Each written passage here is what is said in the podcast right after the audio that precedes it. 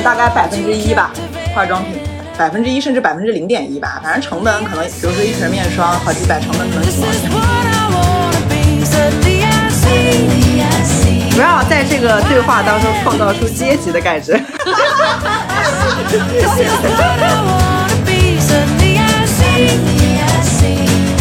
While the enemies 哟，你这个包是内买买的吧？一看很廉价的。你看你的包包的内衬是红色，像我的那些包包都是稀有皮质，里面的内衬都是黑色的。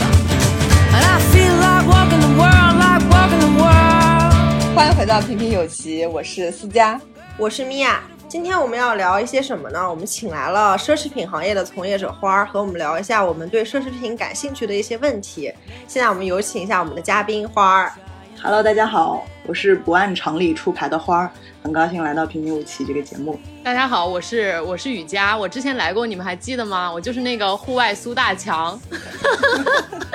呃，所以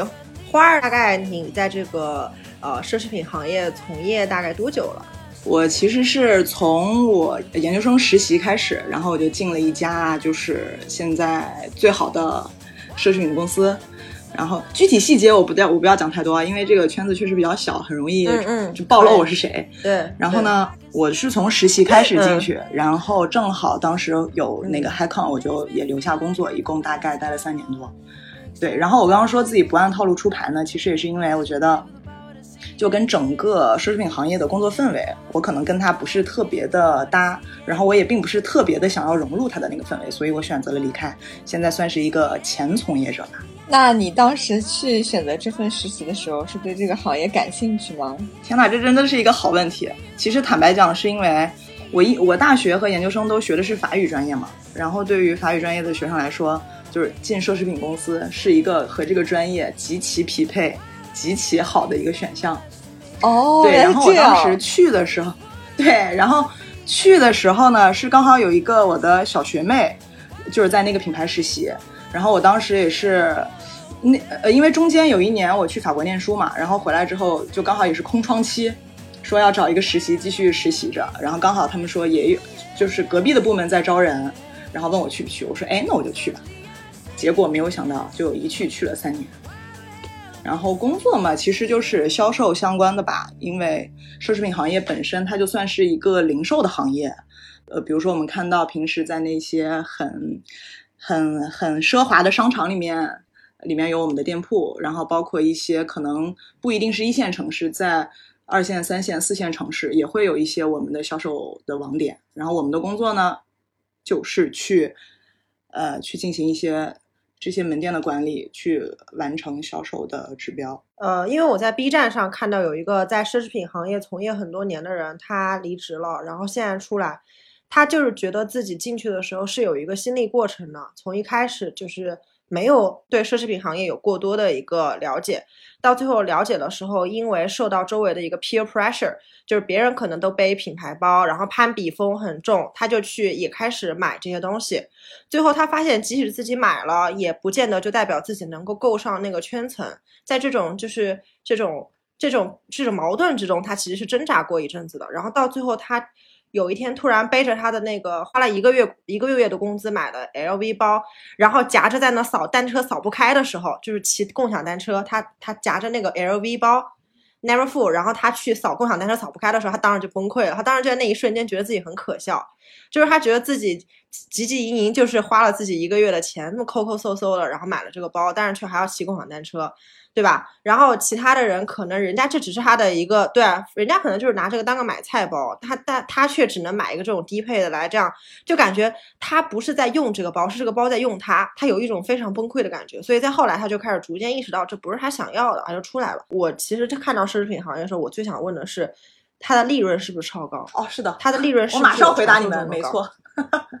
化妆品的成本大概百分之一吧，化妆品雅诗兰黛百分之一甚至更低，我我是听说化妆品是最夸张的，非常低。嗯，嗯，百分之一甚至百分之零点一吧，反正成本可能，比如说一瓶面霜好几百，成本可能几毛钱。其实我们都挺好奇的，就是我们今天要聊就是奢侈品行业的事情嘛。那我们要怎么样去定义就是奢侈品是什么？是我们买不起的都叫做奢侈品吗？那这个问题很好，呃，其实我还挺想问问你们的，就是就对于你们来讲，就可能不一定是经常去购买奢侈品的，就是会怎么认为什么是奢侈品？就是你们现在最真实的感觉。来问一下米娅这个经常购买奢侈品的人。我没有经常购买。哎，不要不要这个样子，好吧？真是不要在这个对话当中创造出阶级的感觉。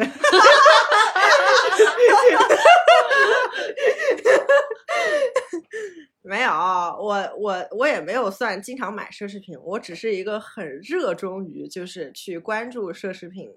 呃，信息类目的一个人。我也买不起奢侈品，在我看来啊，就比如在城市里市中心最贵的那个商场，可以有香奈儿店的，我认为基本上旁边挨着的就都是奢侈品。但是其实我对奢侈品的概念也非常模糊，因为我小时候觉得那种就是人人门口。穿着两个人模狗样的，你知道吗？进去还不让我带奶茶或者穿凉拖的那种，这种店一定就是奢侈品店。但其实我去国外留学了之后，我就有一个很深的感觉，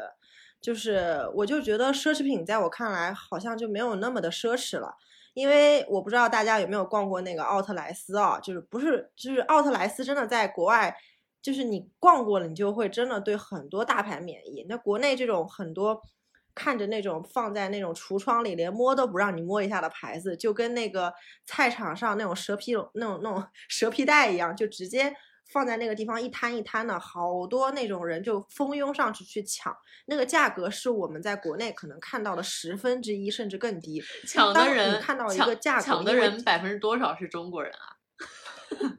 好问题，哦，挺多的，百分之八九十是中国人。好问题，百分之八九十是中国人。其实外国人他们其实对于这个东西已经看得非常理性了。我感觉是他们心里很清楚，自己可能更多的他们是想去消费去用，考虑的是一个实用性，而不是考虑说这个东西有一个 logo 在上面。但其实我觉得，在我留学的那几年，我感觉国人，包括甚至包括我自己在内啊。就是我还是会对这个有牌子的会有一种趋向性和一种好感，所以呢，这个这个这个定义是模糊的。就是我现在其实让我去回答这个问题，我觉得也是很困难的。嗯，所以我很好奇，就是像雨佳呀，还有包括花儿，你们怎么定义这个奢侈品？你觉得奢侈品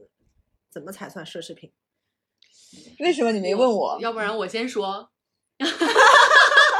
哦，好吧，那我问一下四家好，好过分哦，在这个群里面创造出了阶级的感觉。对，对，不是，不是，因为你之前已经怼的我说我已经买了很多奢侈品啊，就是我想说，那我该怎么回？我的天，哎，但我对奢侈品的话。我就是觉得，就是像刚才群里面说的，就是创造出了那种阶级的感觉，就是我觉得它是维持那种感觉的一个东西。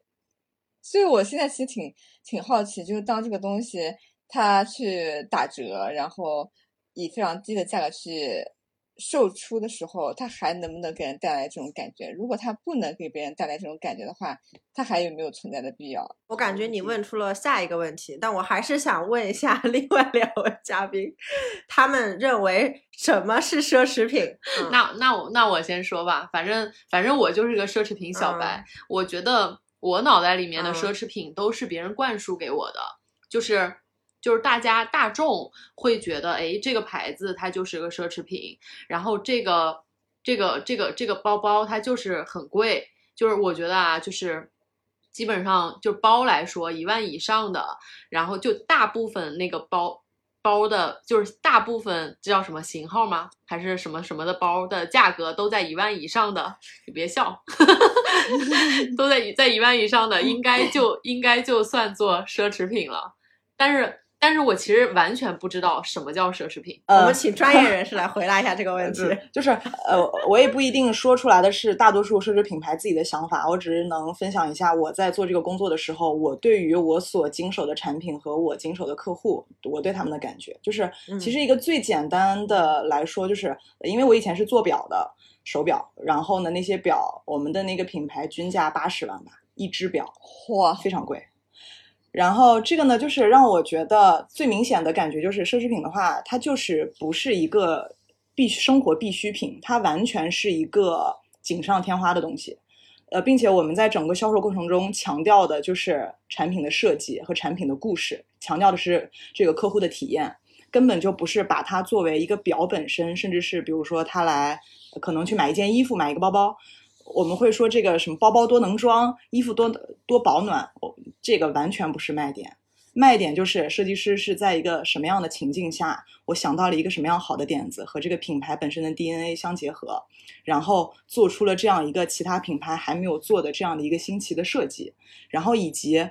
呃，这个表可能限量八枚，甚至限量一枚，只有您这位尊贵的贵客能够有机会欣赏和体验它，能够拥有它，能够跟我们的设计师来一个这个跨国际的这样的一个呼应。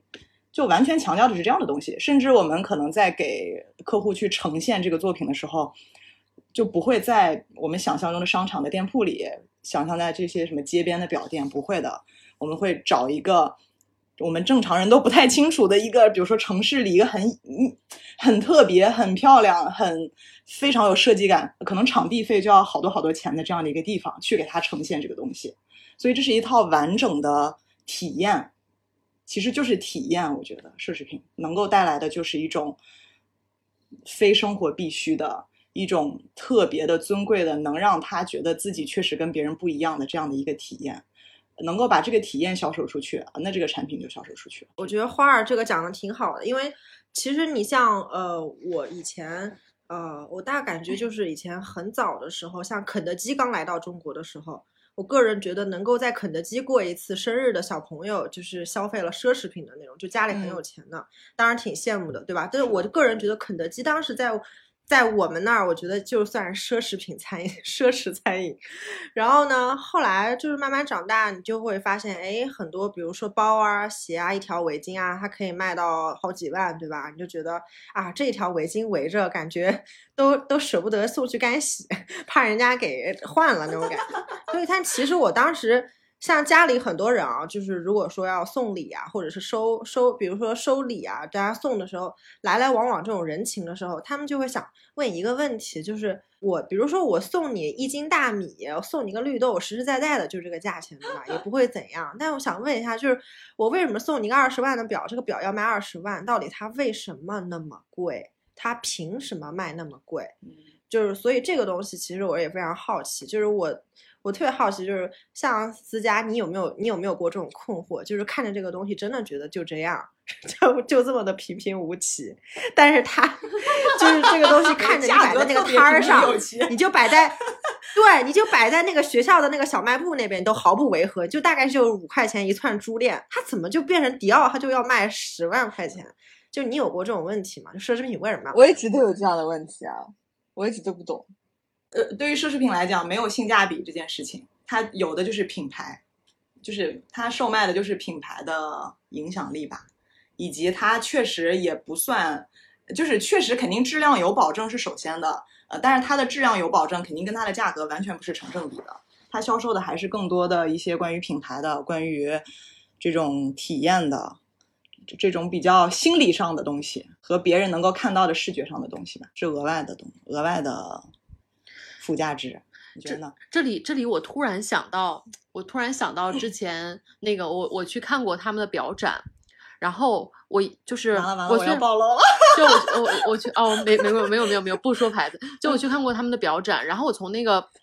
橱窗里面，我一眼就看到了一个表，我觉得哇塞，这个表真好，就是我也不知道为什么，我就就喜欢那个表，我就觉得那个表真好，然后我就觉得哎。可以可以买给我老公，觉得跟他很配。然后最后一问他价钱，我说我老公不配。果然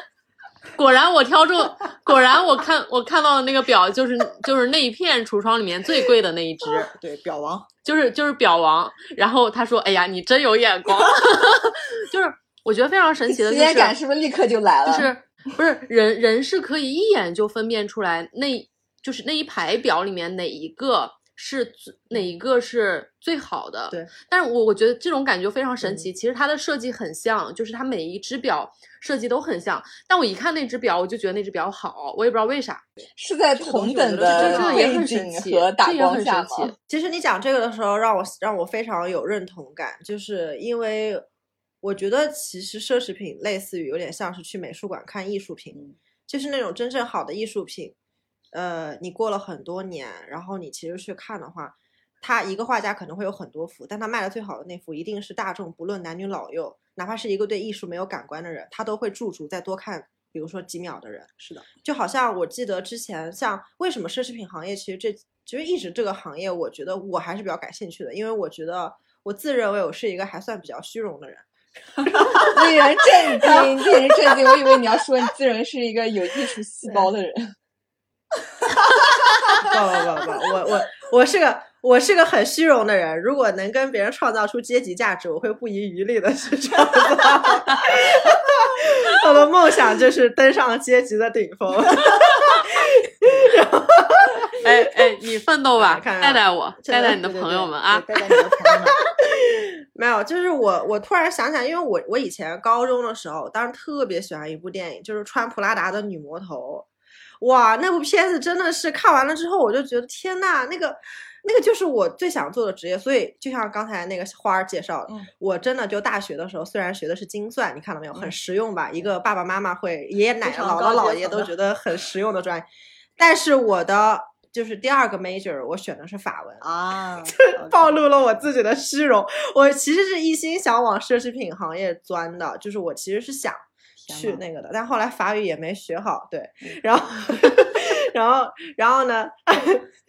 然后呢，所以我就想说，就是当时看普拉达女魔头的时候，我记得那个女孩子也是一个，就是她是一个想当记者的人，是那种严肃记者，类似于想去美国的类似南方周南方周报这样的嗯。地方做记者的一个人，然后她却去面试了一个。呃，就是最大的一个杂志主编，他们是以 Vogue 为原型的，美为原型的嘛。然后去了以后，他受到了很多冲击，他就是一个完全对奢侈品没有概念，嗯。且对他甚至有点嗤之以鼻、不屑一顾的人，嗯。到了一个这样的一个繁华的名利场，这样的一个冲突是很大的。嗯。然后当他当时跟他老板，就是他老板说为为一件那个蓝色的衣服挑半天那个嗯。皮带，对对对，他笑，他就扑哧一声笑了出来。就大家可以可以去看这个电影，我估计大家很多都看过的听众，就是他就说这蓝色跟这个蓝色有什么不一样吗？就天蓝色跟那个灰蓝色。然后结果他老板就顿了一下，就是这个老板就说：“你是不是对这个行业很嗤之以鼻？你不知道有多少人就是在这个上面付出了心血。你的姥姥可能从衣柜里那个时候拿出了一件蓝色的衣服，和她当时做的那个选择，可能是无数的人在背后创造出来心血。就每一年每一季的这种色款，你你瞧不上的时尚，你却天天在享用它。就是其实每个人都在这个时尚中间而不自知。我个人理解它是这个意思，所以其实我也呃挺好奇，就是借着这个东西来聊一聊，就是呃花儿能不能说一下奢侈品为什么卖那么贵？因为你刚才提到了说这是个体验嘛，对，就是嗯这个这个电影儿我其实以前上学的时候就看嘛，后面我工作以后其实我又看，然后呢，上学的时候我其实真的还是比较向往的，就是因为本身上大学学法语专业这件事情会让人突然感觉打开了新世界的大门。法国又本身是一个很浪漫，就是这样就各种各样文化很丰富的的这个国家嘛。然后你用这门语言去打开这个国家的这个钥，像是一个钥匙，就是感觉确实很憧憬。对于这种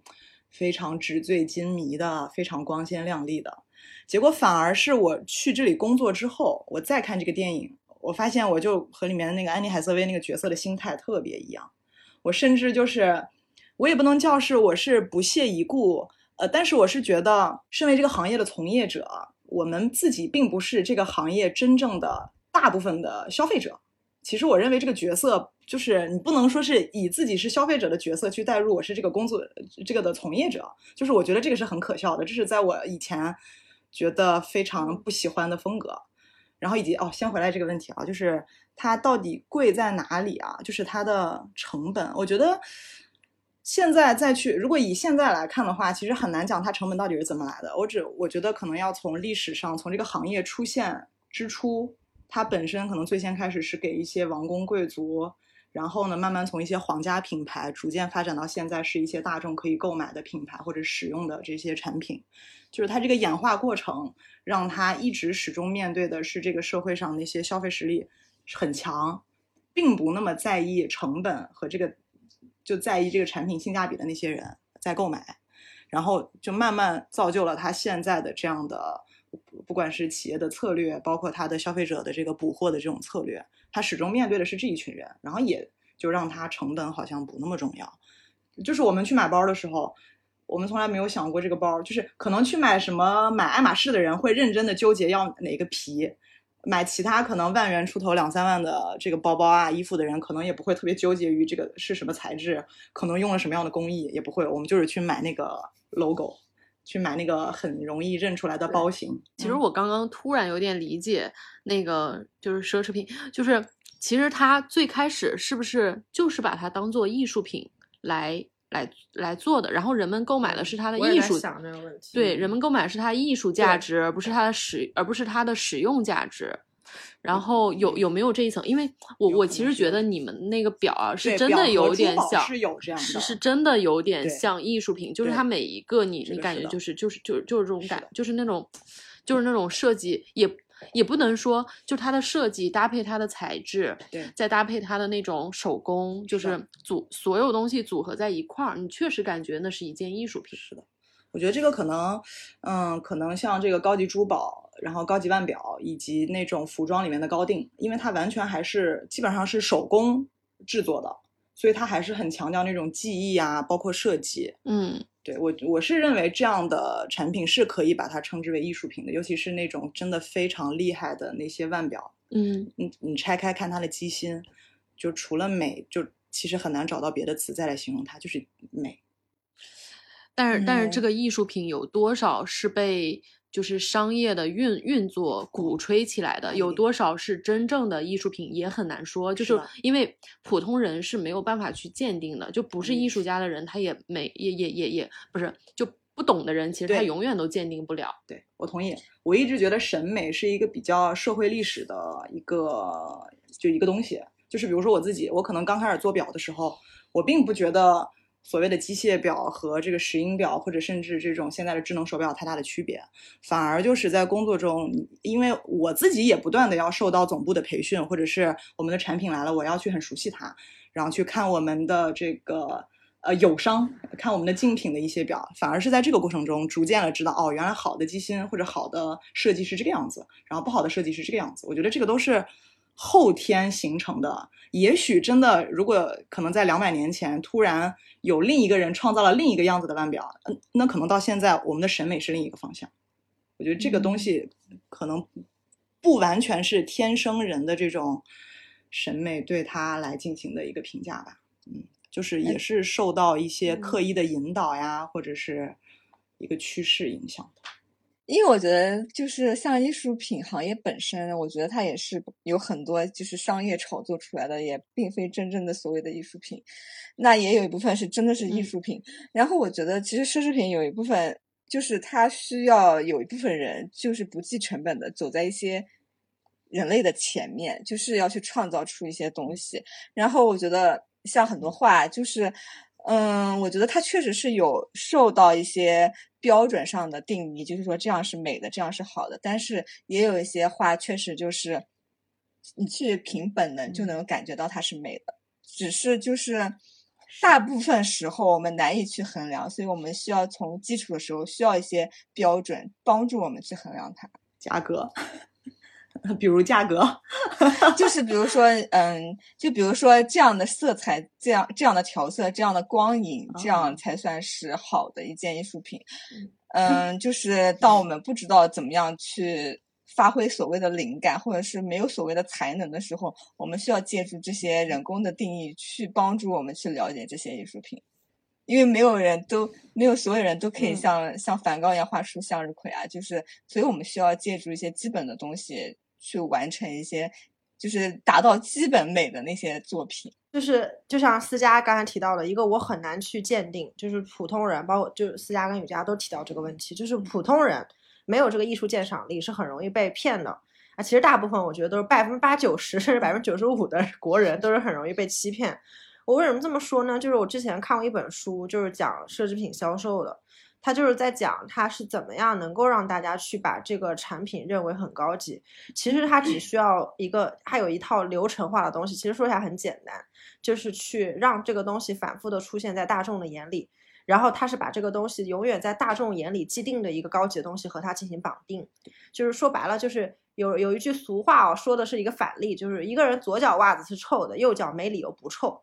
那同理，如果一个人左脚袜子是香的，你也会觉得右脚袜子没道理臭，对不对？对，那一样的，如果一个东西平平无奇的水杯，打个比方，平平无奇的水杯，嗯我就把它印个 logo，就是随便什么 logo 都可以，嗯但是我让它出现在香奈儿、LV 这个展厅的每次你一进去的话，就能看到这个附附附带的这个。然后我让比如说那些大腕儿，杨幂啊什么，对吧？什么就是周杰伦啊，打个比方，或者这就是这些流量包括什么，然后每次都会出现这个东西。然后你去一些非常高级的地方的时候，它永远都会出现在最贵的那一栏，是的，你的价格就是要定的比别人都贵。嗯，然后反倒大家就会觉得，哦，这个应该是奢侈品吧？是，就是其实这个概念是他灌输给我的，嗯而不是他真的值这个钱。那么，所以我其实就想问了，嗯，那 totally 就是 overall 总体看来的话，这一帮奢侈品的利润到底有多高？我我们其实要替听众问一下花儿这个问题。对，我举一个讲一个例子吧，我举一个例子，化妆品那个其实嗯。刚刚我们之前有讨论过，就是我听说的，因为我自己没有在这些化妆品美妆公司工作过，但是我听说的是成本可能呃百分之零点一到百分之一，呃，当然这个数字可能是针对一些已经比较成熟的产品，就是它早就已经靠盈利来弥补了它当时研发的这样的成本，所以它的利润就是嗯，极高，成本极低，所以呢，经常在，哎呀，嗯，我刚刚我们一直都没有讲到一个这些公司内买，就是公司内买可以用一个超乎想象的价格买到一个千元以上的护肤品。曾经花七十几块钱买了一瓶儿，哎呀，这个不能说，这一说就暴露人家公司了。就是买了我花了一个原价多买了一的东西瓶一千多的面霜，嗯嗯，你就说买了一个原价多少钱的吧？原价啊一千多，你就说花花了七十四块钱还是多少钱？买了一哇瓶原价一千元一千加的是护肤品，是真品吗？真品啊，是公司内买，就是我的一个小同事，后来去了那里，然后帮我妹买的，就是，我突然觉得我的脸花了很多智商税的感觉，我现在好心痛啊！然后并且我曾经，哎，对我这个可以说啊，你到时候可以把这个瞄掉，就是我之前我们公司有，然后呢，我就花包包的话，它会稍微。多一点儿，就是折扣没有那么低，但是像衣服啊、鞋子都是零点五折，所以我花三百块买了一双呃鞋子，原价六七千吧。零点五折，真的是令人震惊。Fuck，我的对，对啊，真的内买都是这样的，就是我们经常会，嗯就是我一我一直很不喜欢之前我在的这个行业的一个原因，就是其实，呃，当然啦，他们肯定也会买正价的东西，呃，当然他们肯定有一大半的衣服、裤子、鞋、包包都是行业各司各品牌，然后内买，呃，因为怎么说这个圈子很小，就是大家工作就是在这个。就一共就这么三四五个公司跳来跳去，所以就都有同事，大家都在消耗内买。所以你看到他们每天很厉害，哇，背了一个可能大号的迪奥的带飞包，觉得哇，这得好多好多万吧？实际上可能只是内买的，因为在店里卖不出去。完了，这些品牌的 给他逼掉 啊！我会，我会我会把这些全部逼掉，你 放心好了。然后，然后在底下，在底下，在底下写出几分几秒是什么？真的。然后像米娅刚刚开始说的什么，在国外那个奥特莱斯看到的，哇，我跟你说，内买的现场比那个有过之而无不及，那就是一个就是一个批发现场。就是你进去，平常内买，比如说像我们公司以前就是把自己的两间大会议室打通，直接从仓库拉来一堆货，那些货可能是全国门店滞销的，包括一些这个官方特莱斯店滞销的没有卖出去的，然后拉回来公司做内买，然后零点五，反正像时装的话就会非常低，零点五啊一折，也许甚至有那种直接明码标价多少钱的，就会看到你一进去那个会议室，然后就是一些非常简易的衣架，然后衣服非常密密麻麻的摆在那儿。然后平时在那个专卖店里面要一个一个包，就占据很大空间的包，全部都放在商场里面那种那个楼道口卖鞋子呀、卖内衣的那种框框里面。我特别想问一下，就是他们放在那里的时候，你还觉得他们好看吗？我我就是完全，我首先本身就不是特别被这种东西吸引的人，就是因为我觉得我的这个气质也跟他不是很符。我平常是一个比较简单粗暴的人，不是那种每天要收拾自己很精致的类型。虽然这个被我最后一任老板每天就是嫌我 穿不够 fancy，老板还招人吗？我就是喜欢穿着 fancy 去上班的，不是每天在自己本班去上班。我的呃我的 last name，my last name is fancy，好吗？就 是我做梦都想去一家 fancy 的公司，结果在不 fancy 的公司工作了这么多年对。啊，每次 其实，其实我要坦白一个事情，跟听众朋友们，我做这期节目就是因为我要找工作了。自从认识了雨佳之后，我现在已经变成了一个要追求内心丰沛的女子。这段时间米娅有点太丰沛了。我老公觉得这样挺好的。我老公之所以还同意我交往和雨佳继续交往，是因为发现我和他交往之后，我最近不乱花钱了。对啊，现在米娅身上穿的都是公司发的 T 恤。给 钱给钱，你看我帮你省了多少钱？给钱，笑死我了！我们可以之后天猫双做一期视十一频吗？笑死我了。对然后呃就就就我们回到刚刚的话题啊，就是我因为我本身其实对这些都没有太大的兴趣，就没有特别大的兴趣，但是肯定还是有的，因为我毕竟是身在其中，我还是能够感受到它很好的地方嘛。然后呢，我就去内买，就我懂很期待，，我懂，我懂期待，期我待，然后。排队进去了，排队进去我就震惊了，就是那个场景让我根本都没有心情去翻，因为看起来就是一坨，就是那种服装批发市场，可能就四季青吧，真的。然后那些平时很好看的鞋子，我那次不是买了一双鞋嘛，就是它那个经典的那种花纹边的裸色的鞋子，我我那双鞋可能只穿过两次吧。就是那个鞋，在我心中它就是一双四百块钱的鞋，我已经没有办法把它跟那个那个大牌匹配起来。然后，并且我穿的第一天就下大雨，就是那种鞋，不是一般都是什么鞋底儿啊，什么什么都是真皮嘛。然后我就第一天就下大雨，直接那双鞋就我就把它坏了，就也没有坏，但是就是就是就反正就不好不好了对，然后我本身觉得，哎，算了，也不是啥也不是啥值钱东西，就这样。对，就就是让我觉得，我主要就是觉得，人们对于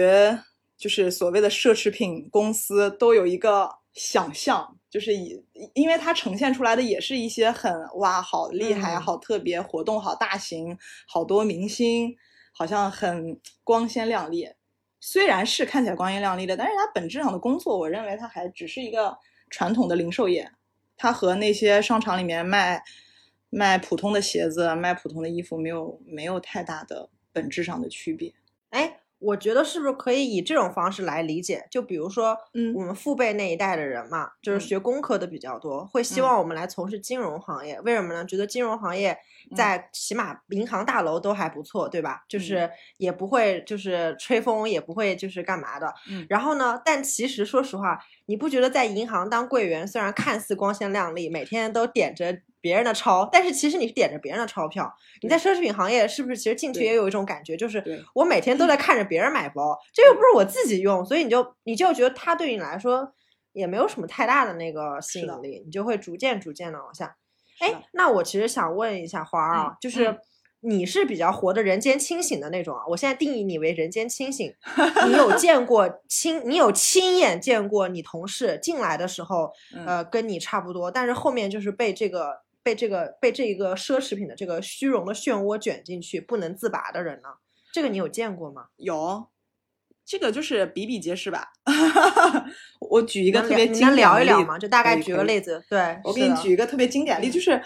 我可以给你们分享一下，就是为什么在里面的人会这样影响啊？就是我我分享一个对话，就是以前我们隔壁 marketing 部门的市场部门，市场部门的总监和他下面的一个一个比较基础的岗位的人的一个对话。那个基础岗位的那个女的呢，她其实也不能算特别基础吧，她应该也是之前在其他公司有工作过。有一天呢，她背了一个新的包包来了，新包来呢，其实我看到，因为我坐在比较靠外面的位置，我可以一眼就看到她。然后呢，我我觉得她这个包挺好看的啊，我就内心默默的觉得啊，她眼光真的很好。因为那个女生就是平时酷酷的类型，话不是很多就比较酷。然后呢，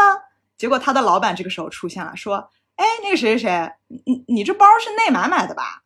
然后我说：“哎，我说这个女的也太厉害了，怎么可以就一眼就能看出来她这个包是内买的？”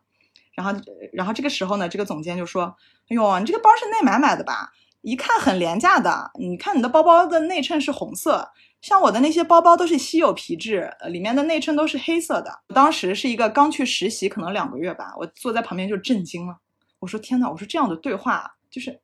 就是这个对话有什么意义呢？除了 diss 人家的包不好，就是吹嘘自己的包包好，就是没有任何有效的价值。可是每天大量的充斥着这样的，就是去点评你的这个好不好，你的那个好不好，或者就是说自己的这个好，这个怎么那个好，就无形中，如果这个人会是追求这样的认同的话，他就会面临很大的压力，呃，因为他会觉得可能自己的呃包包不够大牌，衣服不够名牌，鞋子不够，就怎么说不够当季，这样就很可怕。呃，那反之，我其实有个问题哦，在嗯你们行业有没有那种就是一直都像你这样人间清醒，但是呢职位做得很高的高管？就是他虽然身在奢侈品行业中，嗯但是就是片叶不沾花，那句话怎么说来着？就是、万花丛中过。对，万花丛中过，片叶不沾身那种。对，嗯我觉得你今天的问题简直都问在了我的点上，就是我其实当时就是我从进入上一份工作实习的时候，其实我当时就非常知道自己并不喜欢这个行业。就是听到这里，可能听很多听众朋友会觉得我有病啊，就不喜欢还待三年，但是确实当时就是我已经感觉到我不是哦，很正常，就是我不喜欢我待了，你问雨佳我待了多少年？好吧 我都这么大声。太惨了，太惨了。我从认识雨佳第一一天，我就跟雨佳说，我他妈不想干放贷这个行业，我干了多少年？一共多少年？一共七年多吧，七年多。差不多，差不多是吧都干到行业，就是我感觉已经到了到了行业顶了，还能怎样？对我不是见证了这个行业从见证了这个行业从刚 开始到到到现在的那个，现在的已经到顶了。这个行业我感觉啊，哎花儿啊，说回花来，儿花儿不好意思又打断了没没没继续继续。事没事没事没事，就是我之前就是我之所以选择嗯从实习留下，是因为我当时的那个女老板特别好，她就是那种我们电视里面看到的那种年近四十岁左右的年纪，长得瘦高很白，然后工作能力特别强。就是真的是电视里面的那种女高管的类型那个样子，然后呢，她就我觉得她是比较人间清醒的类型，她也没有过度的去追求这些东西，呃，因为她本身不是上海本地人，然后呢，她是也是凭借自己的力量，就是工勤勤恳恳工作二十年，然后在上海市中心买了自己的房子，然后生活的非常好。然后呢，但是呢，虽然她自己人间清醒，呃，可是他不断的会有跟客户呀、跟合作伙伴的这样的商业接触，所以他可能并没有刻意的追求这些东西，可是他还是有的，因为这个算是他在工作职场中的一个基础配置啊，我在我认为，因为那些合作伙伴。一定是看，就比如说和出差一样，他们没有 Remova 的箱子，不可能出差的。他们会有一些这样的标配，对所有人全部用的是，无论从登机箱、大箱子、小箱子、行李箱，一定是这个牌子啊。呃当然，也许还有更好的，我不知道的啊。呃但是你比如说出一趟差，你会发现就百分之九十九吧。然后另一个人是我，